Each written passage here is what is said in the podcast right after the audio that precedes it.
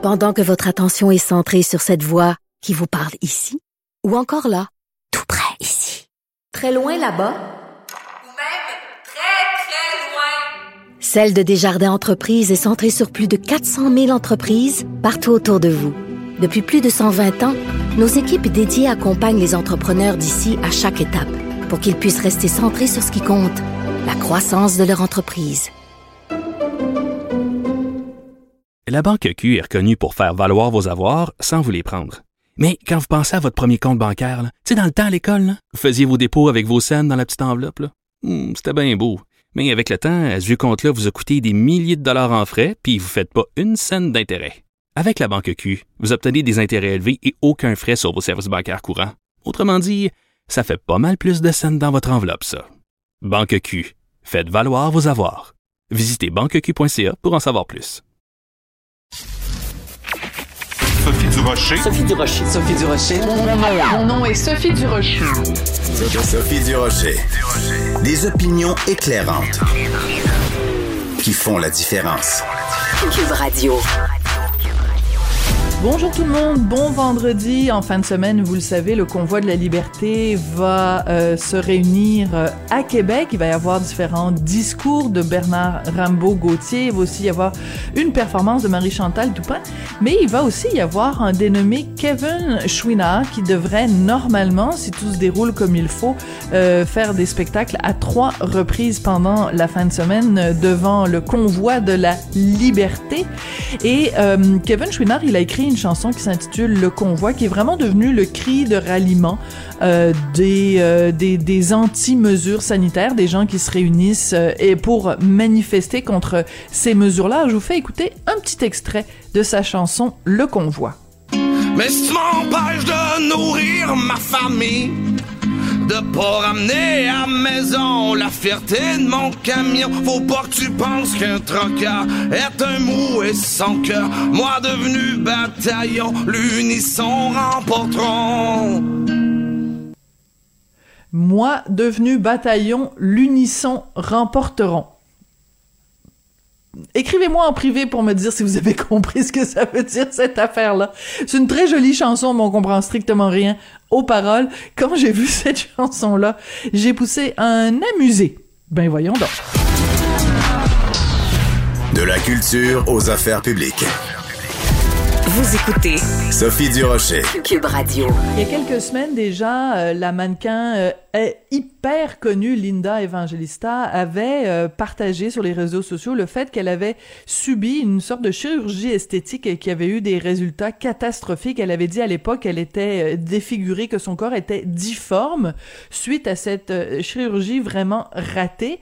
Eh bien, maintenant, on peut voir dans les pages du magazine People des photos. Et c'est la première fois on peut voir donc le résultat de cette chirurgie complètement ratée. Qu'est-ce que ça signifie? Et euh, qu'est-ce que ça représente aussi pour l'image de quelqu'un qui a vécu euh, toute sa carrière comme mannequin, d'avoir un corps déformé comme ça? On va parler tout ça avec Eve Salvaille que vous connaissez bien, mannequin, DJ, actrice euh, et aussi documentariste. Hein, son documentaire Dont est le dragon est vraiment un documentaire formidable. Eve Salvaille, bonjour. Bonjour, comment ça va? Ben moi, ça va très bien. Eve, quand vous avez vu euh, les images de Linda Evangelista euh, qui partage donc ces photos de sa chirurgie ratée, il y en a pas beaucoup de photos, on, on voit pas grand-chose, mais ça a été quoi votre première réaction? Ben, j'étais un peu, euh, un peu choquée parce que c'est- quand même l'outil de travail d'une mannequin, c'est son corps. Donc, euh, puis elle explique dans l'article que euh, c'est pas, c'est pas que c'est du gras qui s'est accumulé là, c'est une espèce de masse très très dure. Donc la peau sur le dessus, quand ça frotte, ben ça irrite énormément, puis euh, des fois jusqu'au sang. Ouais, c'est ça. C'est pas juste que euh, c'est pas joli visuellement, c'est qu'en plus ça lui provoque euh, une douleur. Donc c'est une chirurgie qu'elle avait fait du cool sculpting. Expliquez-nous un petit peu, Eve, parce que ça a été votre milieu de vie, votre milieu de travail pendant des années, à quel point quand on est mannequin, euh, c'est une obsession ou c'est un impératif qui nous, a- est euh, imposé d'avoir un corps, entre guillemets, parfait? Mais c'est drôle parce que notre génération, en fait, moi j'ai travaillé beaucoup avec Linda, donc notre génération des années 90, c'était pas ça du tout.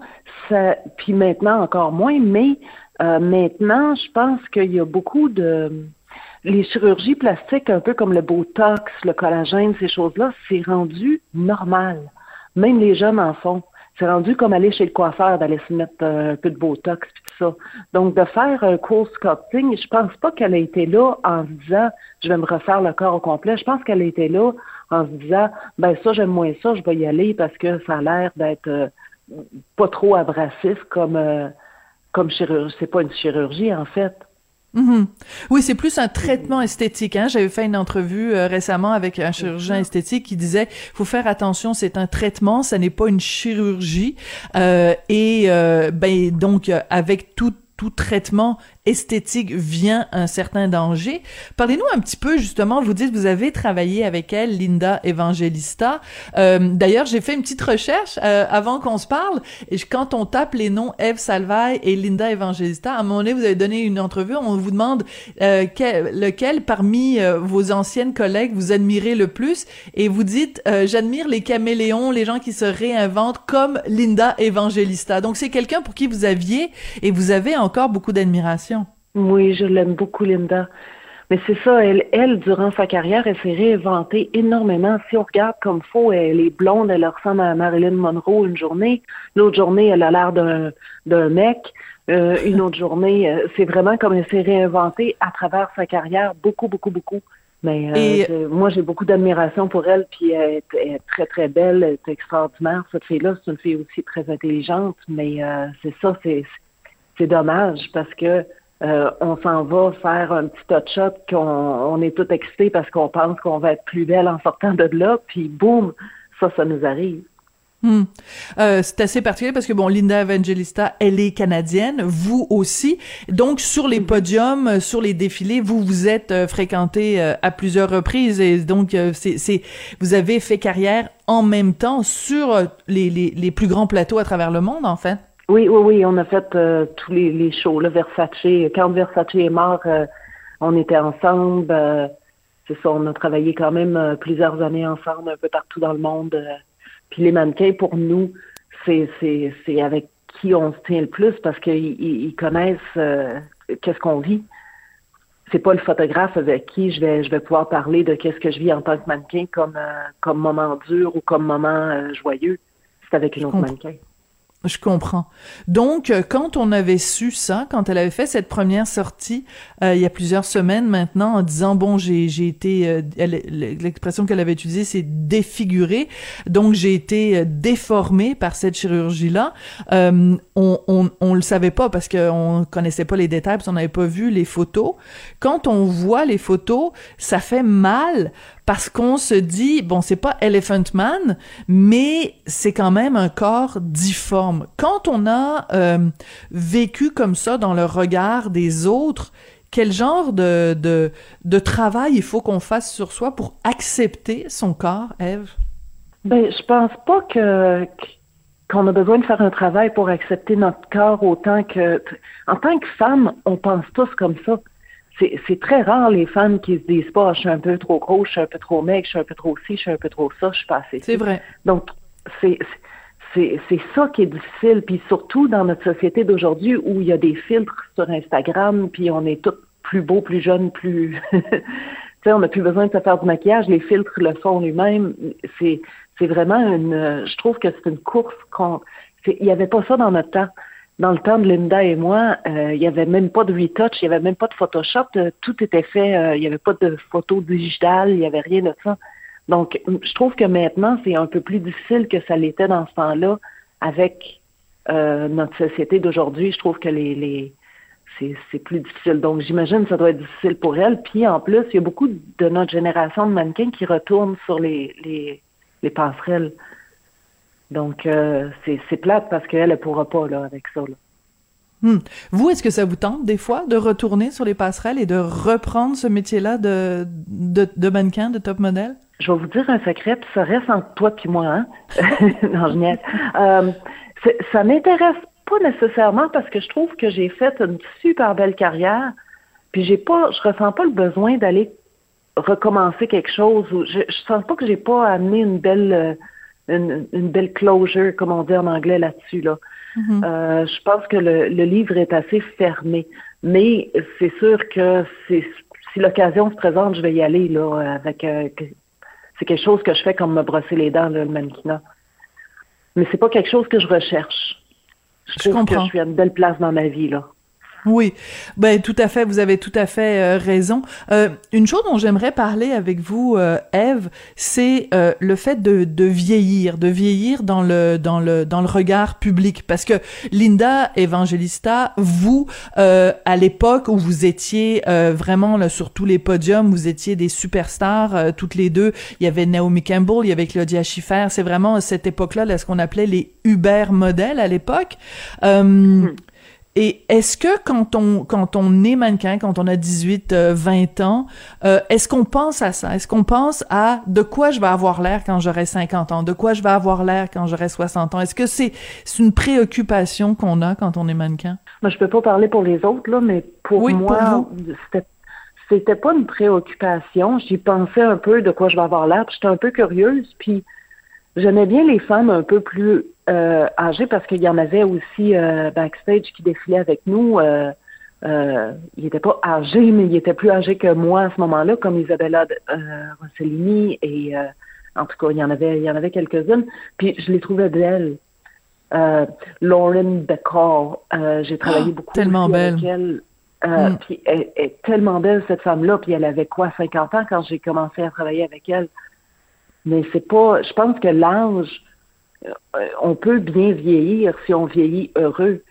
Si on si on, a- on considère qu'on a tout fait ce qu'on voulait dans la vie puis que qu'on se base pas là-dessus, je sais pas, c'est c'est c'est à chacun. Hein. Moi, je, je je trouve que je vieillis pas pire bien là. C'est c'est pas si pire, con- considérant. Je vous confirme, je vous confirme, euh, euh, Eve, que vous euh, que vous vraiment que vous vieillissez bien. Euh, je veux qu'on revienne donc sur Linda Evangelista. Elle a dit donc moi je je veux plus me cacher parce que bon pendant euh, longtemps elle avait complètement disparu de l'œil du public parce que elle, elle se considérait déformée comme euh, euh, par cette chirurgie par cette ce traitement là.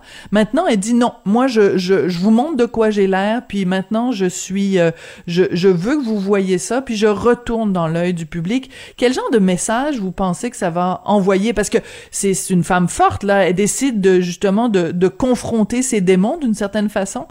Ça va ça va avoir une influence d'après vous, ça va ça va être important son témoignage? Ben c'est sûr, elle va, euh, va probablement, euh, tu sais, c'est, c'est, ça fait en sorte que les, gens vont y penser deux fois avant d'aller à cool sculpting. Ça, ça s'applique pas à tout, mais au moins ce type de traitement-là va être euh, peut-être. C'est, c'est, une, c'est très rare ce qui lui est arrivé. Ça s'appelle le PAH. C'est, c'est où est-ce que les cellules qui devraient en fait disparaître puis être brûlées par le cold sculpting, ils, ils prennent euh, de l'ampleur. Ils se multiplient. Donc, tout ce qu'elle voulait enlever est devenu plus gros. C'est ça. Hum, mais c'est ça, c'est c'est- moi ça me fait peur personnellement, pas que j'avais pensé à faire ce, ce- genre d'affaires-là, mais si j'y avais pensé, jamais j'irais là à cause de ça. Donc c'est bon, ça, c'est un bon euh, un bon témoignage qui nous euh, qui nous fait euh, qui nous garde sous nos gardes. Et en même temps, est-ce qu'il n'y a pas un, autre message? C'est-à-dire que, et, là-dessus, je pose absolument aucun jugement, c'est vraiment dénué de tout, de tout jugement, mais est-ce qu'il n'y a pas un message euh, euh, assez ironique? C'est-à-dire, Linda Evangelista, parmi les plus belles femmes du monde, euh, se dit, bon, ben, moi, je suis pas, c'est pas à mon goût, j'aimerais ça faire enlever un peu de graisse ici, un petit peu de graisse là, et finalement, c'est les endroits précisément où elle a voulu enlever de la graisse où il y a une accumulation de graisse. Donc, eh, eh, c'est c'est l'effet inverse. Est-ce qu'il n'y a pas aussi un message de dire, ben, la plus belle femme du monde, regarde-toi dans le miroir, puis contente-toi de ça. Est-ce que on devrait pas toutes se regarder dans le miroir en se disant, on est la plus belle femme du monde? Vous comprenez ce que je veux dire? Oui, mais c'est ce qu'il y a de plus difficile au monde pour une femme, c'est de se regarder dans le miroir et dire qu'on est belle. Puis après, on voit 20 ans plus tard des photos de nous il y a 20 ans, puis on dit Mon Dieu que j'étais belle. Puis je me rappelle de m'haïr à ce moment-là, de me trouver laide. Fait que c'est c'est une affaire que les femmes, je sais pas, là, je parle pour moi, là, mais je, la plupart de mes amis femmes ressentent ça aussi. Puis en plus, les mannequins, notre travail, c'est de faire euh, regarder de haut en bas parce que notre outil de travail, c'est notre corps. Donc, toute la journée, en tant que mannequin, on se fait noter nos défauts. Ah oui. Donc, c'est, c'est, ça devient, c'est les, les mannequins, on est euh, un peu comme le, le petit canard, le vilain petit canard. On était très vilaine à l'école, toute la gang, parce qu'on était trop maigre, trop grande, trop un peu maladroite.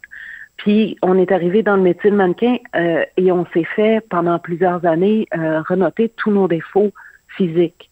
Puis c'est, ça prend beaucoup, beaucoup de pas d'ego, mais de, de, de, force mentale pour passer par-dessus ça puis mm-hmm. se dire de maturité. Oui.